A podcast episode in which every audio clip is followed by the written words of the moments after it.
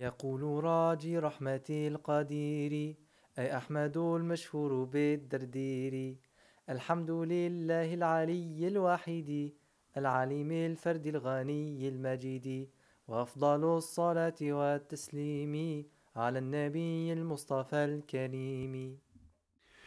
Wir haben letztes Mal über, über die Propheten gesprochen und was für die Propheten äh, notwendig, unmöglich und möglich ist. Und haben damit beendet, dass, äh, dass die Entsendung von Propheten eine reine Barmherzigkeit, eine reine Gnade von Allah für die Menschen ist und haben damit eben den, äh, das, das Thema, also, die, also den ersten Teil, der, den ersten großen Teil der Akida abgeschlossen, nämlich der erste Teil ist Ilahiyat, der zweite Teil ist Nubuwat, das was mit den Propheten zu tun hat. Und jetzt kommen wir zum dritten Teil und diesen dritten Teil nennen wir Sam'iyat oder Raibiat. Äh, und zwar das, was uns in der Offenbarung äh, berichtet wird, an Dingen, äh, die wir nicht durch den reinen Verstand erkennen können äh, und, und die, wir, also die wir sozusagen, die wir von den Propheten hören und daran glauben. Okay, darum heißt es Sem'ert, also die, die gehörten Dinge sozusagen. Okay? Und, äh, und die beginnen in der Charida in, im Vers äh, 54 bis 57. Es ist Pflicht an die Abrechnung, die Versammlung der Menschen am jüngsten Tag nach der Auferstehung, die Bestrafung und die Belohnung zu glauben, sowie an die Auferstehung der Toten an die Brücke über die Hölle, die den Ort, an dem sich die Menschen nach der Auferstehung versammeln, mit dem Paradies verbindet, die Waage, das Wasserbecken, die Höllenfeuer und die Paradiesgärten die Geister, Engel, Propheten, Paradies, Jungfrauen, junge Männer im Paradies und die Heiligen und an all das, was der Freudeboten ohne Zweifel verkündet hat. Das sind, das, die, das, sind, das sind die Zeilen des Gedichtes, die wir heute inshallah erklären werden. Und äh, wir sagen über diese Dinge, über diese, über diese, äh, diese Nachrichten, die wir von den Propheten haben und die wir glauben, weil wir sie gehört haben. Wir sagen dazu, es sind Dinge, die zunächst einmal vom Verstandesurteil her möglich sind. Es sind mögliche Dinge. Es sind Dinge, die im, die, die, die, die im Bereich des Möglichen liegen. Es sind keine notwendigen Dinge in sich gesehen. Es sind keine unmöglichen Dinge in sich gesehen, sondern sie sind möglich. Okay? Aber dadurch, dass, sie durch die Offen dass die Kunde und die Nachricht über sie durch die Offenbarung zu uns gekommen ist, wird der Glaube an sie für uns wajib. Also sind, von Grund auf sind sie jais, sind sie erlaubt, sind sie möglich. Aber durch die Offenbarung und dadurch, dass wir davon gehört haben, dass wir Mukallafin sind, ist, der Glaube, ist daran zu glauben für uns eine Notwendigkeit. Okay? Äh, in den Glauben an, an dieses Samiyat, an diese, an diese Dinge, an diese ver verborgenen Dinge, die man nicht unmittelbar sehen kann, die vielleicht erst in der Zukunft liegen und so weiter, liegt für uns eine Prüfung, eine Prüfung an den Glauben. Also wir werden unser, unser Glaube an Allah wird geprüft in dem Sinn, dass wir an diese Dinge glauben müssen, welche für den menschlichen Verstand oft äh, oder welche für den menschlichen Verstand teilweise unfassbar sind. Okay? Und daran zu glauben, ist die Prüfung für uns. Und darum ist es immer wieder im, Koran und auch in Hadithen, Man amana billahi wal yawmil akhir. Wer an Allah und an den jüngsten Tag glaubt. Okay? Also es ist immer im Koran immer wieder, findet man dieses ständig, dieses Glauben an Allah und an das Jenseits. Während das, also diese, der Glaube, das Jenseits ist etwas, was wir nicht sehen, was eine Welt ist, die für uns unfassbar und unbegreifbar ist. Ja? Und trotzdem, und der, und der Glaube daran ist ein Beweis für, für den Glauben an Allah. Und wir sagen nicht, es sind Dinge, wo man einfach den Verstand ausschalten muss, wo der Verstand keine Rolle mehr spielt und wo man einfach sozusagen nur mehr, nur mehr hört und den Verstand sozusagen also den Verstand sozusagen deaktivieren muss. Nein, wir sagen, wir sind zu dem Urteil gekommen, das ist ja auch ein Verstandesurteil, dass es Allah gibt. Und wir sind zu dem Urteil gekommen, dass die Propheten die Wahrheit gesprochen haben. Durch bestimmte Faktoren, die wir alle besprochen haben. Ja? Und dadurch kommen wir zum Urteil, dass, sie, dass das, was sie sagen, wahr ist. Und auch wenn wir, wenn wir uns das nicht vorstellen können, ist es trotzdem wahr. Das heißt, es, ist ein, es, ist, es sind Urteile, die, also die, der Glaube an dieses Semiat ist nicht etwas, wo wir sagen, da hat der Verstand überhaupt keine Rolle mehr. Aber wir könnten diese Dinge durch den reinen Verstand nicht erkennen. Weil wir können durch unseren reinen Verstand nicht erkennen, was, was im Jenseits passiert. Sondern dafür müssen wir der Botschaft der Propheten zuhören. Okay? Und wichtig ist, dass der Glaube auch in Stufen basiert. Also dass der Glaube, dass der, die Basis des Ganzen ist die, an Allah zu glauben. Okay? Das zweite ist an die, Prophet, an, die, äh, an die Propheten zu glauben, an die Ehrlichkeit der Propheten zu glauben, an die Möglichkeit, dass es Engel gibt und so weiter. Und darum, äh, Kullun amana billahi wa malaikatihi wa kutubihi Rusulihi. Ja? Alle sie, sie, glaubten, sie glauben, woran? An Allah und an seine Engel, an seine Bücher, an seine Propheten. Das heißt, die, die, dieser, dieser Glaube, diese Stufen des Glaubens sind letzten Endes zurückbezogen auf Allah subhanahu wa ta'ala. Und das ist wichtig für uns, dass, dass das ganze sozusagen, äh, das ganze System, ich sage nicht einfach, ich komme nicht einfach und sage, ja plötzlich, okay, ich glaube, es ist ein Engel.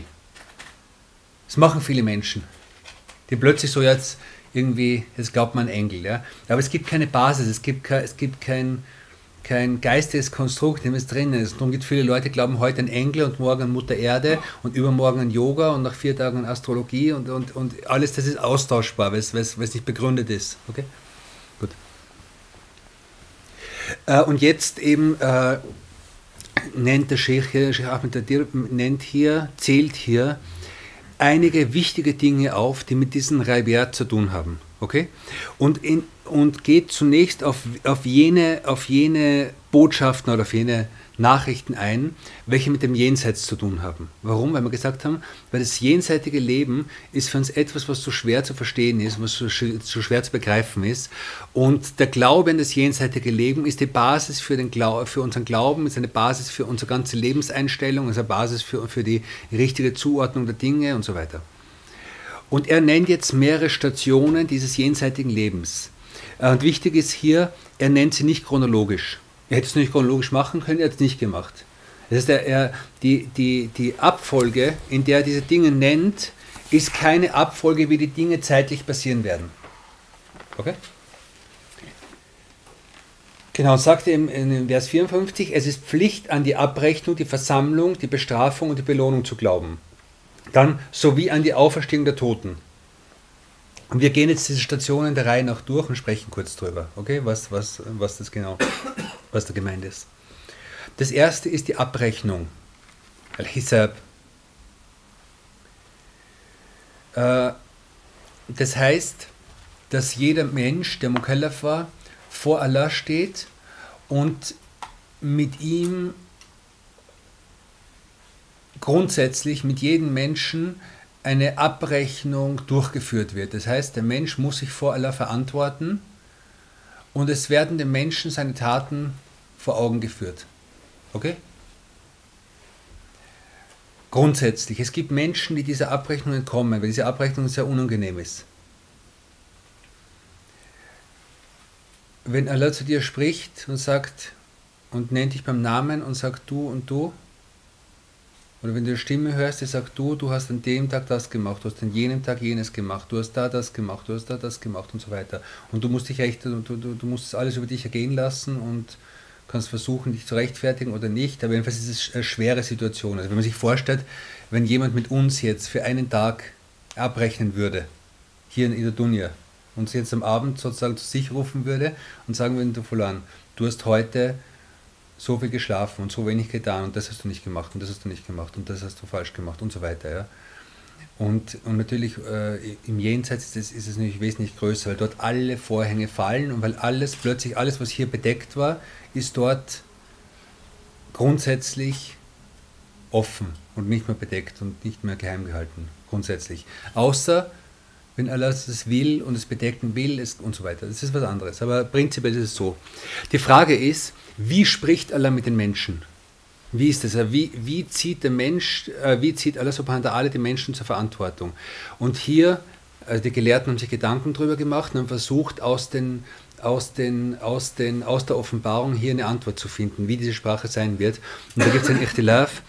Die Aschaira sagen, die, die Ascharitische Schule sagt, es ist sozusagen der Mensch, also Allah lässt den Menschen seine Rede, seine innere Rede hören ohne Buchstaben und ohne Wörter, aber der Mensch hört es und der Mensch nimmt es wahr.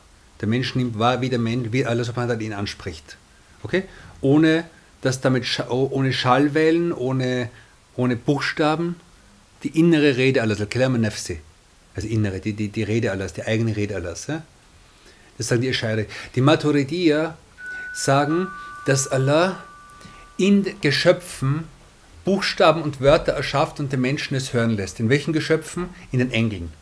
Das heißt, Allah zieht die Menschen durch die Engel zu, zu dieser Verantwortung. Okay? Also er schafft Wörter und Buchstaben, mit denen er sozusagen über, den, über andere Wesen den Menschen anspricht. Auch allem. Und äh, in dieser Abrechnung gibt es zwei Pole. Der eine Pol ist Gerechtigkeit, und der andere Pol ist Barmherzigkeit. Und es gibt so in manchen, in manchen islamischen Ländern gibt so Sprichwörter so, Allah soll uns mit seiner Gerechtigkeit behandeln, Allah soll gerecht sein zu uns am, am jüngsten Tag. Und das ist einer der dümmsten Duas, die man machen kann. Weil jeder von uns, wenn Allah mit uns nur gerecht ist, dann sind, dann, dann sind wir verloren. Wenn Allah mit uns nur gerecht ist, sind wir verloren.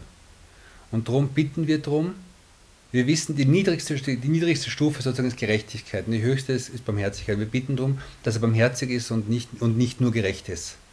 Okay? Äh, dann, äh, es gibt Leute, die haben eine leichte Rechnung und Leute, die haben eine schwere Rechnung. Hisaban Yasira. Es gibt Leute, die eine leichte und eine schwere Rechnung haben. Äh, manche Gelehrten haben gesagt, wenn Allah subhanahu wa ta'ala mit dir direkt abrechnet, ist die Rechnung leicht weil er barmherzig ist. Aber wenn er die Engel mit dir abrechnen lässt, ist es schwieriger, weil sie ihm absolut, weil sie streng sind und absolut gehorchen, was sie, was sie zu tun haben. Also weil sie einfach ihre, ihre Aufgabe vollfüllen, ja, ohne, diese, ohne die, die Kraft dabei zu haben, barmherzig zu sein, weil, weil ein, also ein, ein König kann großzügig sein, aber wenn er jetzt einen, einen, Beamten schickt, der Beamte hat kein Recht, großzügig zu sein. Der Beamte muss einfach den Befehl vollfüllen. Klar? Und es wird, es wird bei dieser Abrechnung Zeugen geben. Okay? Zeugen, welche an äh, andere Menschen, Engel, es gibt die Engel, die, äh, jeder von uns hat einen Engel, der gute Taten, einen Engel, der, der schlechte Taten schreibt. Okay? Äh, die Füße werden sprechen, die Hände werden sprechen, die Haut wird sprechen und so weiter und so weiter. Die Erde wird sprechen, alle möglichen Dinge werden sprechen über uns. Die, die, Erde, die Erde jetzt muss aushalten, die Erde jetzt muss aushalten, dass auf ihr gesündigt wird. Okay? Und am jüngsten Tag dann darf sie, am jüngsten Tag darf sie erzählen. Am jüngsten Tag darf sie erzählen, was sie zu erzählen hat.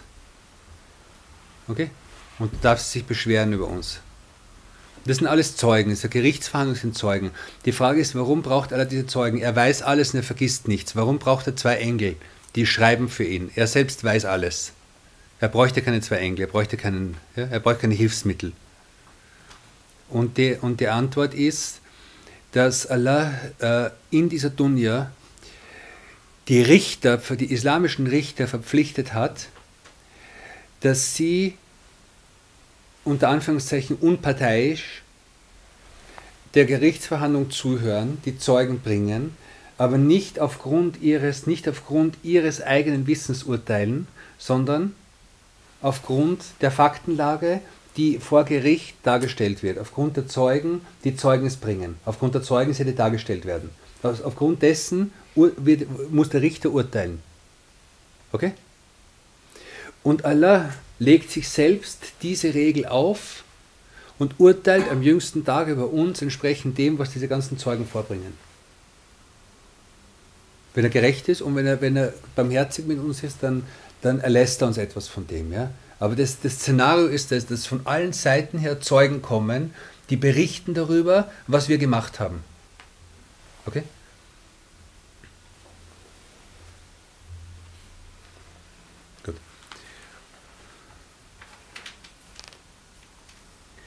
Das ist das erste, das ist die Abrechnung. Das zweite ist die Versammlung, das nennt man Hascher. Äh, das heißt, dass äh, also Hascher, die Menschen werden versammelt. Okay? Äh, eigentlich, also zunächst einmal kommt die Auferstehung. Entschuldige, also ich, ich, ich umgekehrt chronologisch vorgegangen. Auf, Auferstehung, das heißt, dass die Menschen aus ihren Gräbern wieder auferstehen und dass ihre Körper wieder erschaffen werden, unsere Körper wieder erschaffen werden, so wie sie hier sind. Das heißt eine körperliche Auferstehung. Keine seelische, keine, keine fiktive, keine gefühlsmäßige Auferstehung, sondern es ist eine tatsächliche körperliche Auferstehung. Okay? Und diese Körper werden dann versammelt und werden zur Rechnung gezogen. Okay? Und, äh, und die Körper werden zwar prinzipiell, äh, also sie werden so erschaffen, wie sie jetzt hier sind, materiell, aber es gibt Menschen, die erschaffen, die, die wieder, die sozusagen aufer, auferweckt werden in Form von Schweinen. Es gibt welche, die in Form von, von, von, von Affen und so weiter, je nachdem, was sie in dieser Dunja gemacht haben. Also es gibt so, es gibt Bestrafungen, dass der Körper sozusagen der, in der Auferstehung äh, verunstaltet wird, aufgrund der Sünden, die man in der Welt gemacht hat, an die man sich gewöhnt hat. Okay? Gut. Und und jedenfalls, und, und, und so werden die, alle Menschen von Anfang bis zum Ende versammelt. Und das ist der Punkt, der im Koran immer beschrieben ist, wo die, wo die Kuffar und die Quraysh gesagt haben, das gibt es doch nicht. Wie sollen tote Knochen wieder zum Leben gebracht werden? Wie sollen, wie soll, wenn der, wenn der Mensch völlig verwest ist, wie soll der wieder zum Leben gebracht werden? Okay? Das haben sie, an denen haben sie gezweifelt. Und aller, an vielen Stellen im Koran macht er einfach die Beweisführung. Wenn er sie einmal erschaffen kann er sie ein zweites Mal erschaffen. Er hat uns aus dem Nichts erschaffen. Warum, warum soll er nicht fähig sein, uns aus dem Grab noch einmal hervorzubringen? Er hat uns einmal hervorgebracht aus dem Nichts. Warum, warum ist es schwer für ihn, uns ein zweites Mal hervorzubringen? Ja? Das ist eine vollkommen logische, vollkommen logische Beweisführung. Aber der Mensch kann sich nicht vorstellen. für Menschen ist schwer, für uns ist schwer, sich vorzustellen, wir gehen in ein Grab, wir verwesen Vielleicht lässt sich jemand verbrennen, lässt seinen Staub in die Meere verteilen und so weiter. Und dann soll er wieder vollkommen als neu, auf, also mit einem neuen Körper wieder auferweckt werden. Das ist komisch. Ist komisch, ja. Es ist komisch, aber es ist wahr. Und, äh, und die Problematik ist einfach, dass wir sozusagen, dass wir glauben, dass die Gesetze, die wir jetzt kennen, immer gelten müssen. Und das ist das Problem. Wir verstehen nicht, dass im Jenseits andere Gesetze gelten als im Diesseits. Äh, stellen Sie sich vor, ein Embryo würde im Mutterleib urteilen, welche Gesetze es im Leben gibt. Der kennt nichts anderes als eine Gebärmutter, als Fruchtwasser, als eine Nabelschnur, die ihn ernährt, 37 äh, oder 36 Grad Körpertemperatur, Wärme, Geborgenheit, vielleicht ein Herzschlag von der Mutter und weiß Gott, was er erlebt. Ja? Aber das sind die Gesetze, die er kennt. Und der könnte sich nicht vorstellen, dass er jetzt in eine neue Welt geboren wird, in der völlig andere Gesetze gelten. In der plötzlich nichts mehr mit dieser Mutter zu tun hat, in der plötzlich allein ist, in der plötzlich größer wird und so weiter und so weiter. Ja? Und genau so ist der Tod für uns so wie eine Geburt. Der Tod ist für uns so ein, so ein enger Durchgang, also ein Geburtskanal. Und danach kommt eine Welt, die noch viel größer ist, in der es wieder andere Gesetze gibt. Ja? Und nur weil wir diese Gesetze nicht kennen, heißt es nicht, dass sie nicht existieren. Okay? Äh,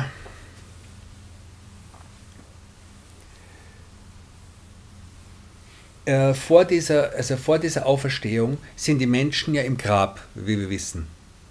Okay? Äh, in diesem Grab gibt es auch etwas, was Belohnung und Bestrafung heißt. Also die Menschen erleben in diesem Grab etwas. Okay? Die Frage ist, in welchen Beziehungen stehen Seele und Körper hier? Also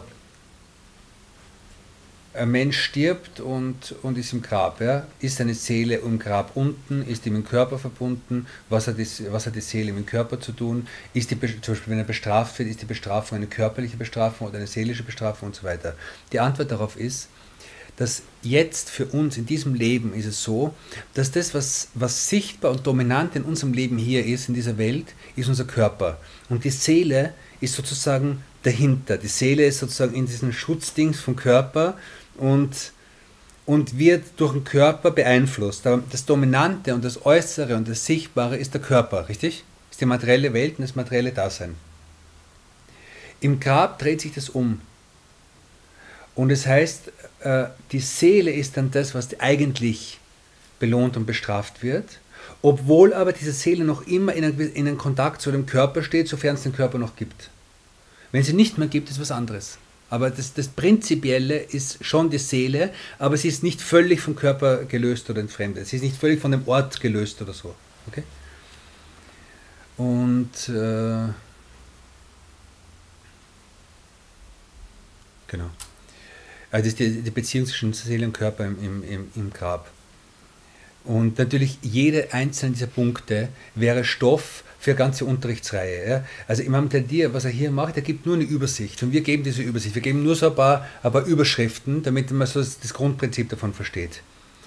Da gibt es eine Frage, die oft Leute, also etwas, was, was Leute oft sagen in diesem Zusammenhang, naja, es ist doch noch keiner zurückgekommen. Ja? Das hört man sogar von Muslimen.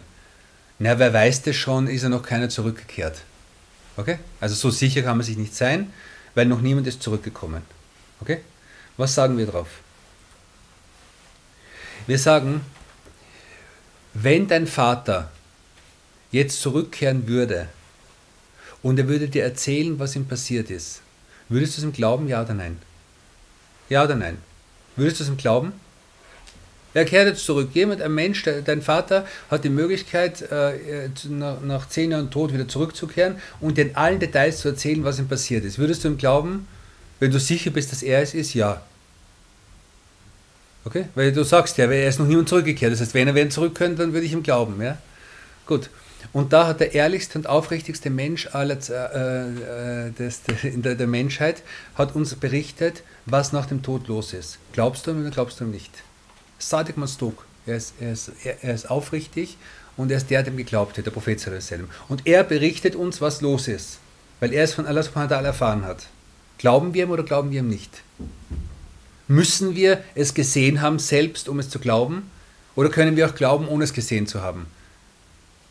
Wenn ich sage, ich glaube nur das, was ich gesehen habe, dann glaube ich nicht, dass es Amerika gibt, weil ich noch nie in Amerika war. Gut. Ähm, genau. Dann, also es ist Pflicht, an die Abrechnung, die Versammlung der Menschen, die Bestrafung und die Belohnung zu glauben, sowie an die Auferstehung der Toten, an die Brücke über die Hölle. Diese Brücke nennt man Serat. Okay? Ist eine Brücke, die, die von diesem Ort der Auferstehung in Richtung Paradies führt und unter der Brücke ist Feuer. Und die Menschen gehen, müssen diese Brücke überqueren und, äh, und es gibt Leute, die, die diesen Weg nicht schaffen und hineinfallen. Es gibt Leute, die den Weg schaffen und ins Paradies gehen. Und da gibt es einen Ichtilaf, wie diese Brücke genau ist, welche Eigenschaften sie hat. Es gibt Aussagen, dass sie so scharf wie ein Schwert ist, dass sie wie ein Haar ist, dass sie total dünn ist. Manche, dass sie eher breiter ist. Manche, es gibt Menschen auch, die, die es sehr schwer haben, diese zu überqueren. Ähm, andere, andere haben es leichter und so weiter. Ähm, dann gibt es noch eine Frage, ist diese Brücke nur für Gläubige oder ist sie auch für Ungläubige? Okay. Äh, die, die, die, die stärkere Meinung ist, dass sie nur für Gläubige ist. Warum? Weil sie, weil sie zum Paradies führt. Ja? Und etwas, was die Gelehrten gesagt haben, wer sich selbst in dieser Dunya für Allah einengt, für den wird Allah am jüngsten Tag die, die Brücke breit machen. Und das Gegenteil. Wer sich in dieser Dunya äh, das Leben breit macht mit, mit, mit Unerlaubten, für den wird die Brücke eng werden. Also es gibt Dinge, die sich im Jenseits umdrehen, ins Gegenteil. Okay?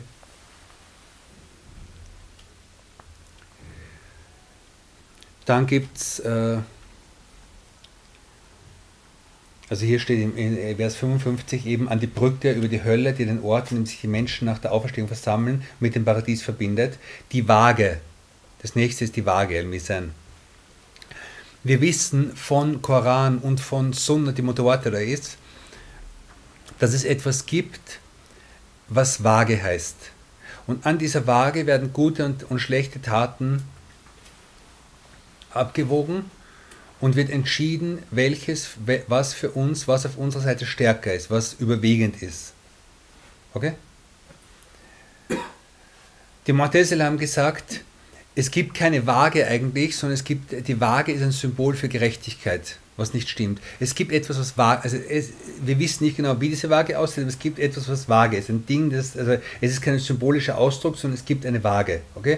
Auf der werden die Taten bemessen, damit die Menschen, damit die Menschen sehen und vor sich sehen und vor Zeugen sehen, was von ihren Taten, was sie an guten, was sie an schlechten Taten gemacht haben. ومن خافت موازينه فهو في فهو في ومن ثقلت موازينه فهو في عيشة راضية من خافت موازينه فإن فأمه هاوية ja? Also der, dessen Waage leicht ist, der, dessen Waage schwer ist, wird in Zufriedenheit sein. Und der, dessen Waage leicht ist, was ist gemeint damit? Die Waagschale der guten Taten. Wenn diese Waagschale der guten Taten leicht ist und die Waagschale der schlechten Taten schwer ist, dann ist der Mensch ein ernstes Problem und umgekehrt. Okay? Und es gibt ein Hadith, in dem, in, dem, in dem beschrieben wird, dass ein Mensch steht und die, die schlechten Taten überwiegen, überwiegen, überwiegen und er sieht und er ist erschrocken, weil er weiß, was an dem Tag weiß jeder, was es für Bedeutung hat, ja. Und er sieht plötzlich, dass die Waagschale mit den schlechten Taten total also voll ist und immer schwerer wird, immer schwerer und es kommen wieder Sünden, es kommen wieder Sünden, es kommen wieder Sünden dazu, ja. Und dann sieht er, okay, er ist, er ist verloren, er, er hat keine Chance mehr. Okay? Und dann kommt eine, ein, eine Karte oder ein Blatt und auf diesem Blatt ist die Shahada oben, La ilaha illallah steht oben. Und die kommt auf die, auf die, auf die, auf die Waagschale der guten Taten und ist so schwer, dass sie alles andere überwiegt.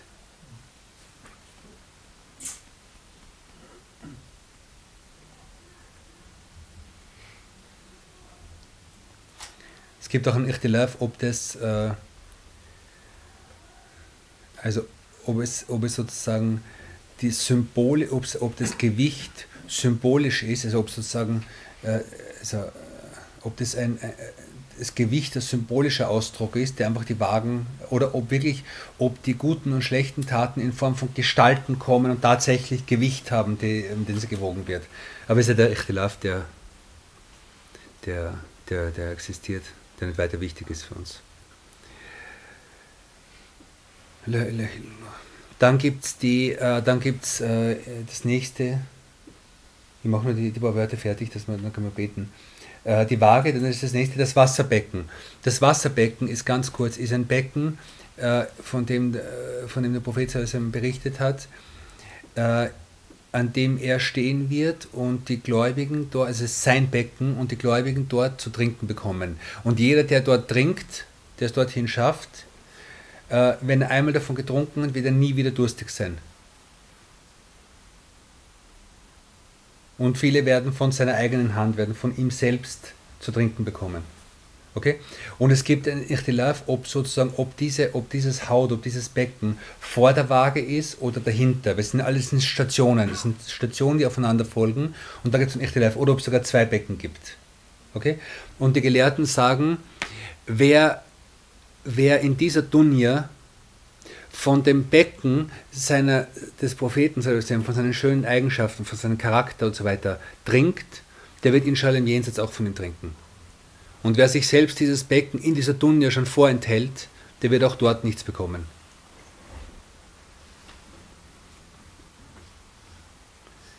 Gut. Die Höllenfeuer und die Paradiesgärten. Was hier zu sagen ist über, also natürlich, das, wie gesagt, jedes, dieser, jedes einzelne Wort von denen bräuchte eine eigene Unterrichtsreihe und, und es ist ja nur Überblick. Aber was wichtig, hier ist eine wichtige Frage bei Höllenfeuer und Paradiesgärten. Äh, Gibt es die jetzt schon oder nicht?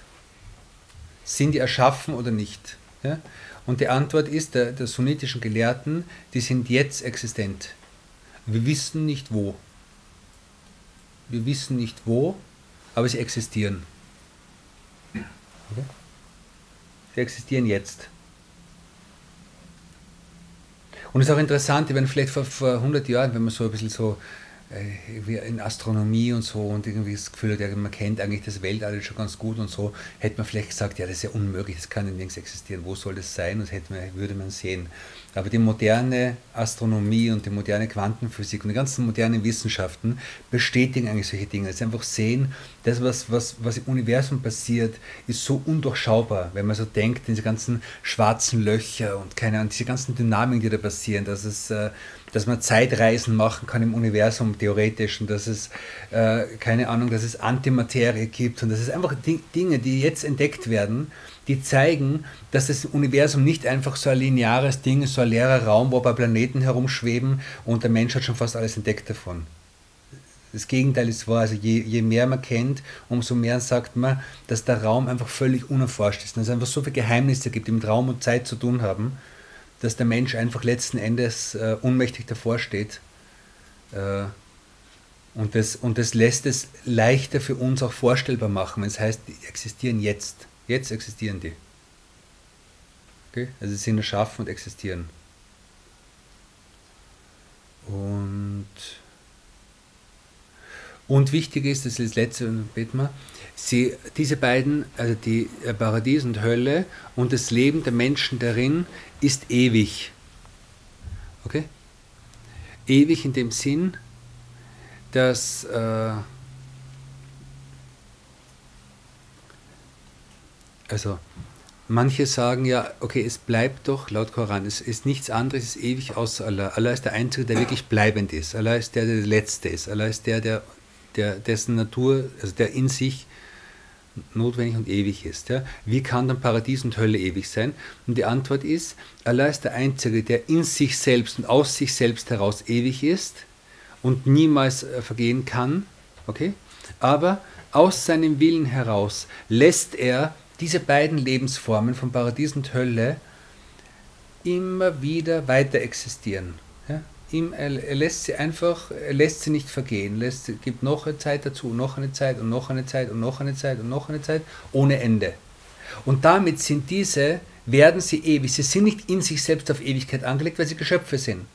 Und Geschöpfe von ihrer Natur her zum Vergehen. Aber sowohl unser Leben dort, sowohl unser Leben dort, als auch das Leben dieser, dieser, dieser Räume von Paradies und Hölle haben, werden kein Ende haben. Und das muss man sich immer klar, immer klar machen, so schwer es auch vorstellbar ist. Ja? Es wird ein Leben geben, in dem es kein Ende gibt.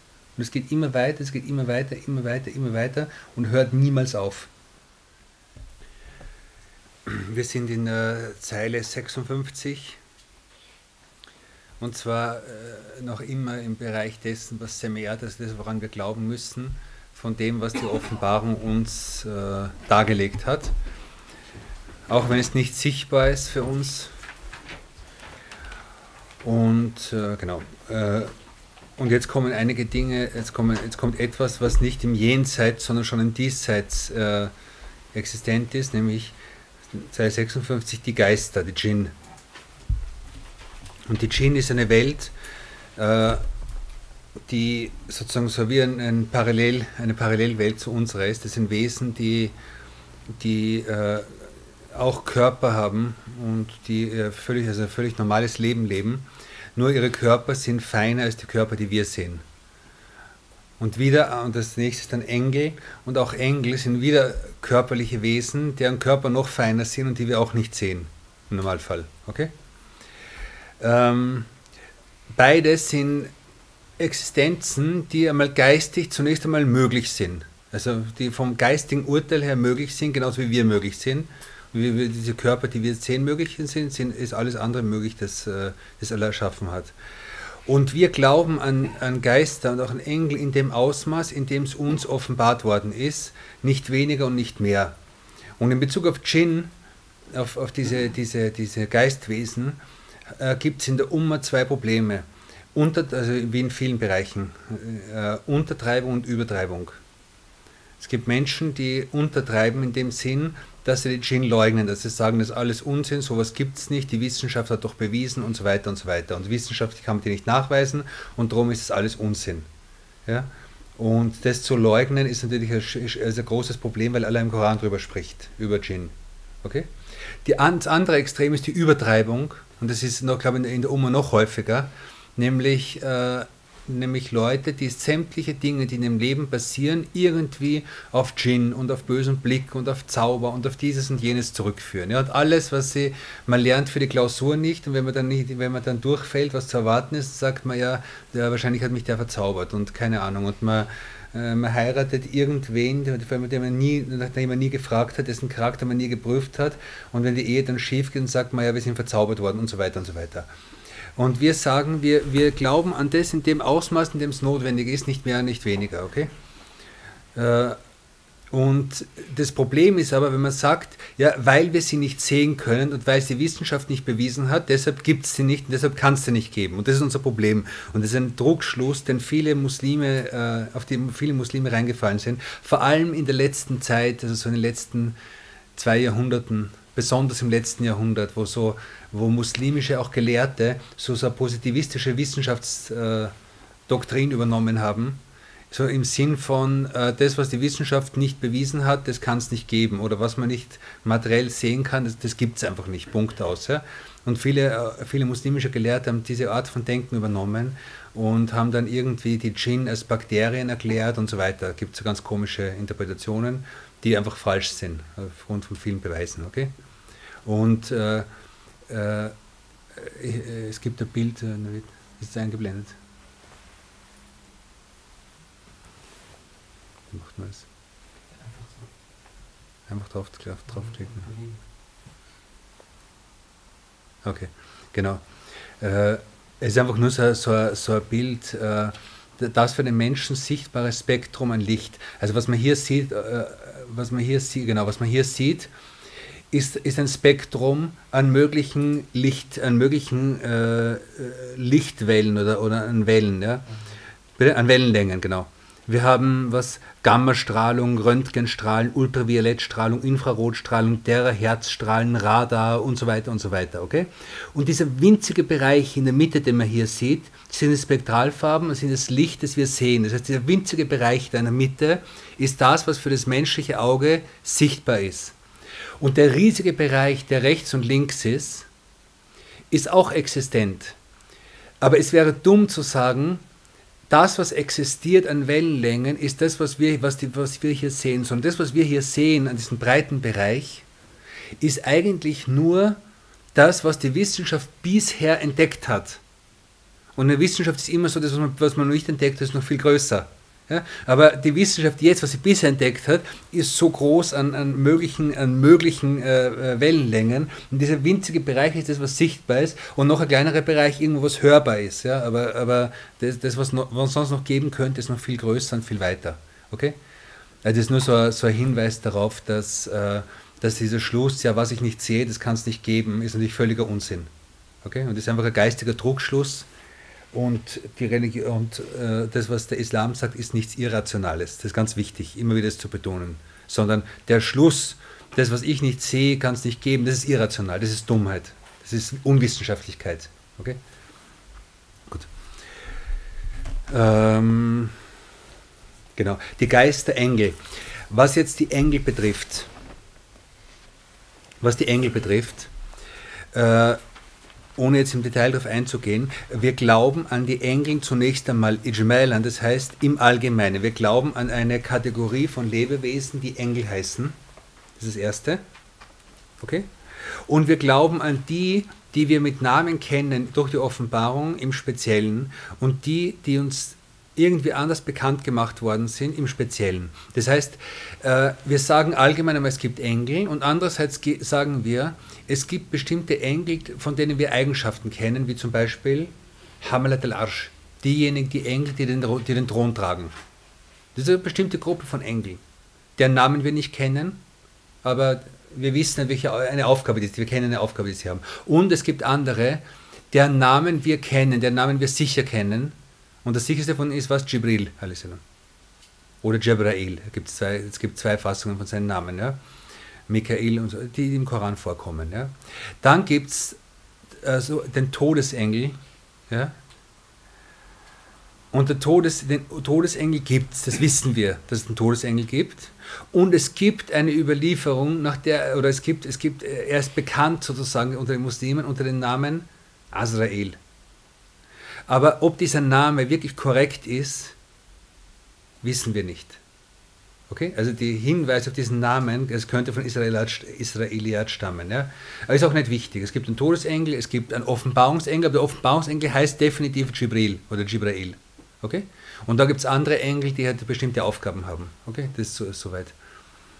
Und es gibt Engel, bei denen zum Beispiel Raqib und Adid, die, die, die zwei Engel, die, die den Menschen, die, die wir schon erwähnt haben, die mitschreiben, äh, bei denen ist man Ichtilaf und den Ulama. Ist es eine Eigenschaft, Raqib und Adid, oder ist es ein Name, ein Eigenname? Das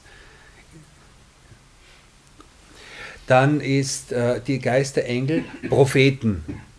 Auch bei den Propheten sagen wir, wir glauben, wir glauben zunächst einmal an sie äh, allgemein, wir glauben an die Propheten und wir glauben an die Propheten, von denen uns Allah erzählt hat im Detail. Und wir glauben daran, dass Allah uns von vielen Propheten erzählt hat und von anderen nicht erzählt hat, weil es im Koran so steht. Ja? Von ihnen sind welche, von denen wir dir erzählt haben, über die wir dir erzählt haben, sagt er zum Propheten, und andere, über die wir dir nicht erzählt haben. Das heißt, es gibt Propheten, über die wir, die wir nicht beim Namen kennen, über die wir nichts wissen.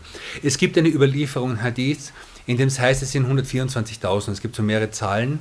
An diese Zahlen sagen wir, es gibt die Überlieferung, es könnte sein, dass es 124.000 sein, muss aber nicht sein, weil diese Überlieferung nicht stark genug ist, dass, dass sie uns sozusagen das Wissen darüber geben würde. Und es ist besser, sozusagen darüber zu schweigen. Weil wenn die Zahl falsch ist, dann ist sie entweder zu groß oder zu klein. Wenn die Zahl zu groß ist, dann haben wir sozusagen Wesen als Propheten bezeichnet, die keine Propheten sind. Wenn sie zu klein ist, haben wir Propheten ausgeschlossen durch die Zahl, die, die Propheten sind. Also insofern ist es besser zu schweigen. Okay? Dann ist eine, äh, äh, genau, dann äh, Propheten, Paradiesjungfrauen, junge Männer im Paradies. Das sind zwei Arten von Geschöpfen, die Allah im Paradies selbst erschaffen hat und die nichts anderes zu tun haben, als den Paradiesbewohnern Freude zu bereiten. Und sie selbst haben Freude dabei. Also es sind keine Sklaven, die das irgendwie un ungern tun, sondern sie selbst, weil es ein Gehorsam für sie ist, machen sie es gern. Die sind, die sind so erschaffen und das und äh, und dass sich manche Leute daran stoßen, warum es im Paradies Jungfrauen geben soll oder so, das ist für uns eigentlich äh, uninteressant. Es ist, ein, es ist ein äh, also sich daran zu stoßen und das irgendwie unmoralisch oder sonst was zu finden, ist, ist, ist, ist unbegründet und ist durch nichts zu rechtfertigen. Okay? Natürlich, äh, Leute in irgendwelche, also junge Muslime in irgendwelche Gewalttaten zu schicken und zu irgendwelchen verrückten Verbrechen zu schicken und ihnen dafür äh, Paradiesjungfrauen zu versprechen, das ist eine Katastrophe in sich. Das ist eine Katastrophe in sich und die, die wir ablehnen, über die wir reden müssen. Ja? Aber das heißt nicht, dass wir, dass wir das Thema an sich able äh, ablehnen. Ja? Dann, äh, und die Heiligen. Und die Heiligen. Äh, Imam Dardir hat ja eine, eine Erklärung geschrieben für, seine, für sein Gedicht. Also es gibt eine eigene Erklärung für das Gedicht von Imam Dardir selbst. Ja? Und der hat, hat dann definiert, was ist ein Wali? Was bedeutet Wali? Was ist ein Heiliger? Okay? Das ist eine schöne Definition. Al-Qa'imu bi Hukukillahi wa Hukuk al-Ibad hasab al-Imkan. Das ist eine Definition, die ist so scharf wie Messer. Al-Qa'im bi Hukukillahi wa Hukuk al-Ibad hasab al-Imkan.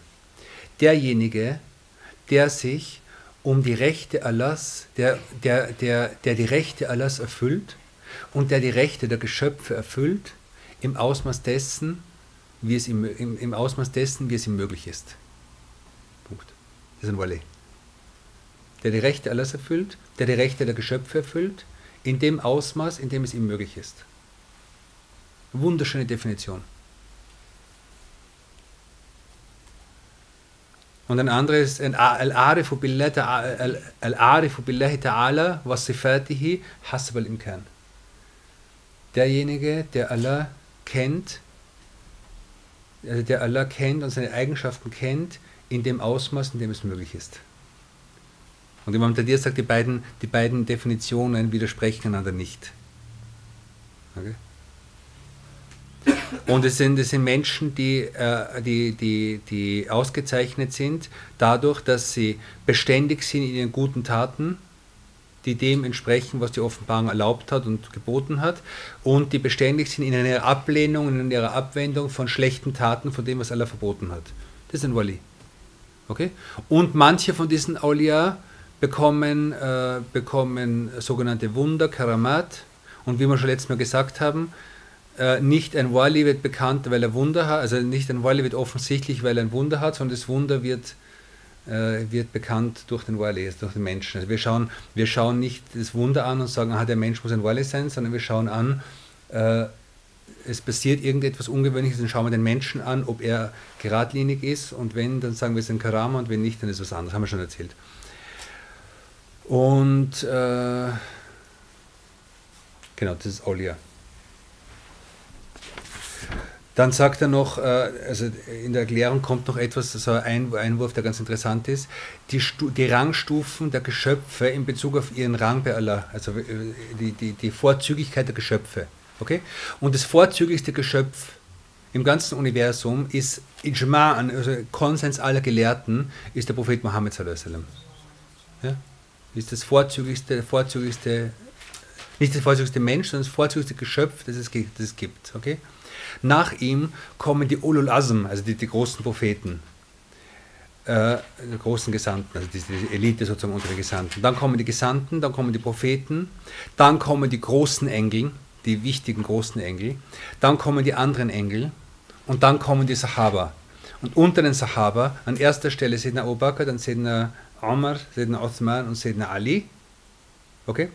Äh, nach ihnen die, die restlichen der zehn, denen das Paradies versprochen worden ist.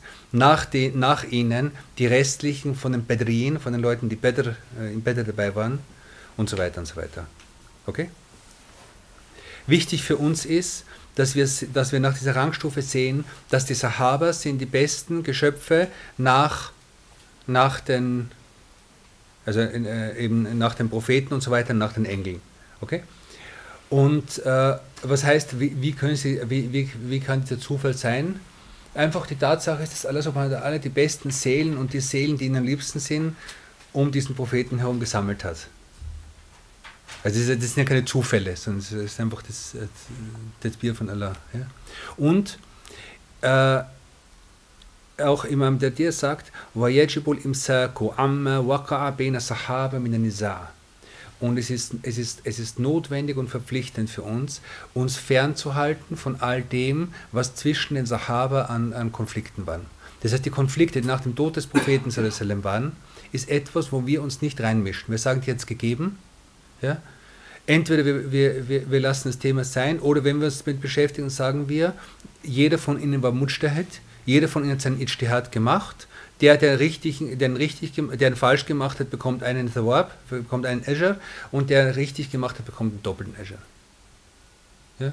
Und der Rest ist für uns, es ist kein Taklif mit uns verbunden. Es ist kein Taklif für uns damit verbunden, uns zu überlegen, wer Recht gehabt hat und wer nicht Recht gehabt hat und was der gemacht hat und was jener gemacht hat, sondern aufgrund der absoluten Beweise, die wir haben, denken wir nur das Beste über die Sahaba.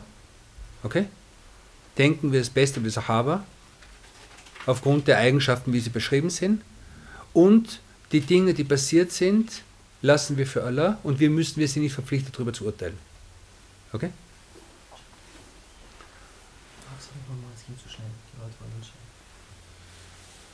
Die Aufzählung. An erster Stelle ist der Prophet Muhammad. Dann sind die Gesandten, die man Ulul Azm nennt. Dann sind die anderen Gesandten, also die Rusul. Dann die Propheten, also die, die, die, die eben Propheten, die nicht Gesandte waren. Dann sind die großen, also die großen Engel, also die äh, Jibril, Michael, die, die, die, die, die, die wesentliche Aufgaben haben. Okay? Dann sind die anderen Engel. Okay? Dann sind die Sahaba allgemein. Und unter den Sahaba gibt es wieder eine Rangstufe. Und nach Meinung der, der, der sunnitischen Gelehrten ist in dieser, ist unter den Sahaba ist die Rangstufe äh, äh, eben Abu Bakr, so wie, die, wie das Khilafa war. Abu Bakr, Omar, Othman, Ali. Okay?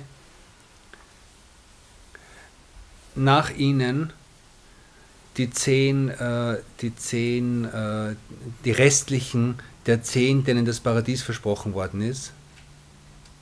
Warum sagt man die restlichen? Weil ja unter ihnen, also unter den, unter den äh, vorher erwähnten schon welche dabei waren. Und dann der Rest der Bedrien, also der Rest derer, die in Bedr dabei waren, in der Schlacht von Bedr. Und noch dazu, Ijmalan sagen wir, also äh, es, es ist auch noch wichtig, dass, dass die, äh, die, die, die, die Familie, die gläubige Familie des Propheten sallam, und seine Nachkommen einen besonderen Rang hat, den Allah im Koran erwähnt hat und den wir hochschätzen und hochlieben. Ja? Und wir sind verpflichtet, sie zu lieben. Wir sind verpflichtet, die, die Ahlul Bayt heißen, zu lieben und zu schätzen und zu respektieren bis heute. Okay? Und der Tawfiq und der Erfolg ist, wenn Allah dir schenkt, dass du beide lieben kannst, dass du Ahl Bet lieben kannst und die Sahaba lieben kannst. Gut. Äh, ich, ich will es nicht zu. Ich will es nicht zu lang, genau, Olia. Genau. Und dann ist die letzte Zeile in dem Gedicht, die, die aber noch ein paar Inhalte hat jetzt.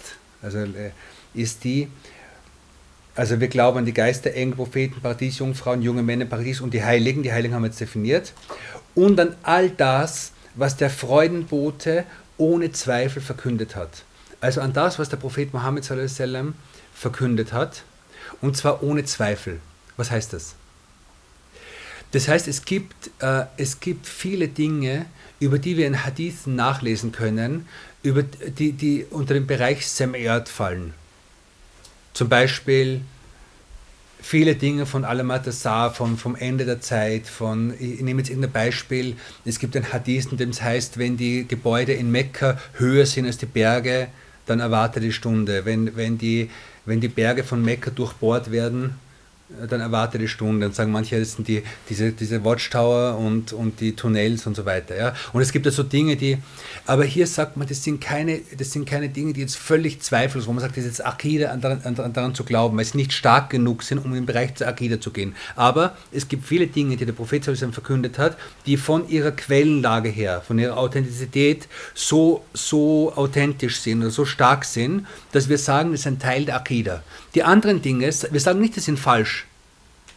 Aber wir sagen, okay, das muss man prüfen, da muss man schauen und so weiter. Aber, aber es, gibt, es gibt viele Dinge, wo sich die, auf die sich die Umma geeinigt hat, dass es Ijma ist. Und diese Dinge müssen wir glauben. Okay? Und die werde ich jetzt nur kurz aufzählen. Ich weiß, es ist sehr lang heute, aber es ist. Äh, genau. Was er verkündet hat. Äh, Imam Tadir in der Erklärung nennt hier unter dem, was er verkündet hat, zum Beispiel, ich, ich, ich zähle einige Beispiele auf äh, die Bereiche, was ist Islam? Was ist, also was ist Islam an äh, Notwendigkeit von Gebet, Hajj, Fasten und so weiter? Das, an das muss man glauben. Wir müssen glauben, dass es Pflicht ist für uns. Ja? Dann auch so Dinge wie zum Beispiel äh, also in diesem Bereich Islam das Verbot von Sinner. Okay? Äh, das Verbot von Riba. Das sind so Dinge, die, die, an die man glauben muss. Okay? Äh, dann Dinge aus seinem Leben, die passiert sind, wie zum Beispiel Al-Isra. Al-Isra. Und wer Isra leugnet, macht Kuffer. Wer Miraj leugnet, macht Fusuk, macht eine Sünde, weil die, weil die Beweislage anders ist. Äh, dann die Frage im Grab, dass es im Grab zwei Engel geben wird, oder Engel geben wird, die kommen werden und den Menschen befragen werden über was ist deine Religion, was ist deine Qibla, was ist dein, was ist dein, wer ist dein Prophet und so weiter. Ja? Imam al-Qurtubi sagt, manche Menschen werden über alles, über alle Glaubensinhalte befragt und manche werden nur über wenige befragt und manche werden gar nicht befragt. Propheten werden im Grab gar nicht befragt, Schuhada werden gar nicht befragt und so weiter. Okay? Dann, zum dann Dinge zum Beispiel, dass es, äh, dass es, dass die Menschen am jüngsten Tag äh, Blätter bekommen werden Suhof, auf denen ihre Taten äh, geschrieben stehen und die einen die rechte, die andere die linke Hand. Dann, dass es Schafar geben wird, dass es Fürsprache geben wird. Die wichtigste Fürsprache ist die des Propheten, aber auch andere, für, andere Arten von Fürsprachen. Ja? Und das kann man, das, das sind alles Dinge, die man dann in der Akide im Einzelnen lernt. Ja? Welche Arten von Fürsprache gibt es, für wen ist die und so weiter. Was wir jetzt machen, ist nur ein Überblick. Okay? Dann die Zeichen des jüngsten Tages, die Zeichen, die den jüngsten Tag ankündigen. Und wir wissen, es gibt die kleinen Zeichen und die großen Zeichen. Und auch das ist wieder ist, ist, ist, ein, ist, ist ein Thema für, für einen Kurs von einem Jahr oder so. Aber äh, Imam Tadir hat hier die, die, großen Zeichen genannt. Ja, das alles ist jetzt sozusagen unter der Zeile äh, 57, ja, was er ohne Zweifel überliefert hat. Und die großen Zeichen, das sind etwas, was ohne Zweifel überliefert ist, was eindeutig ist. Ja? Nämlich äh, Al-Masih Dajjal, also dass es Dajjal gibt, dass Dajjal der Antichrist sozusagen auf der Erde sein wird. Okay?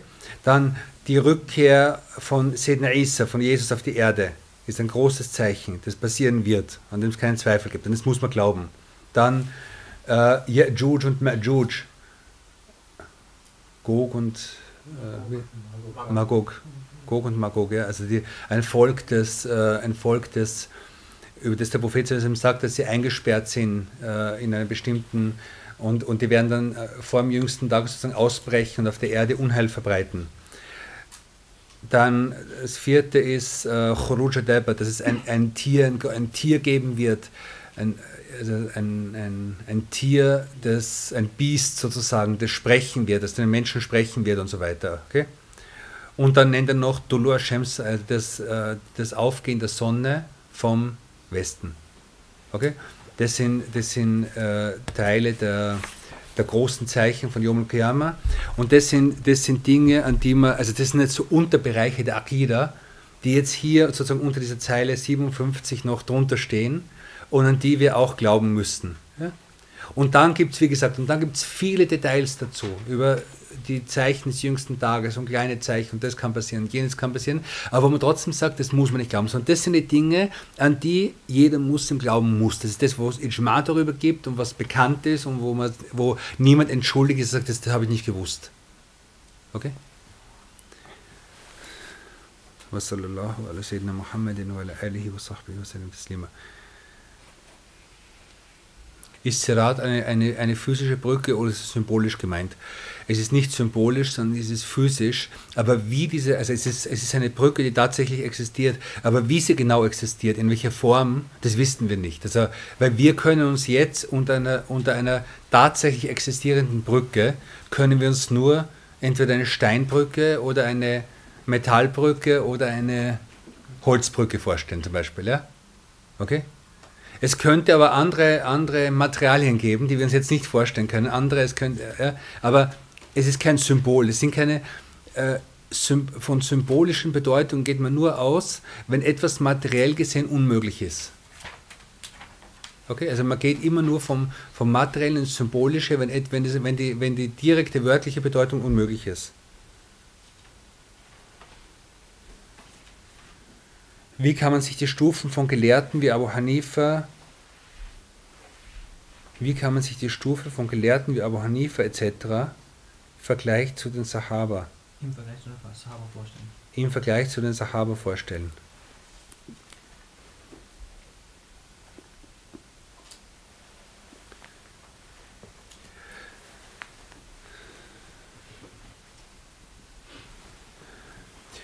Wir sagen, die Gelehrten haben, haben uns mitgeteilt, dass die höchsten der menschlichen Wesen sind die Sahaba.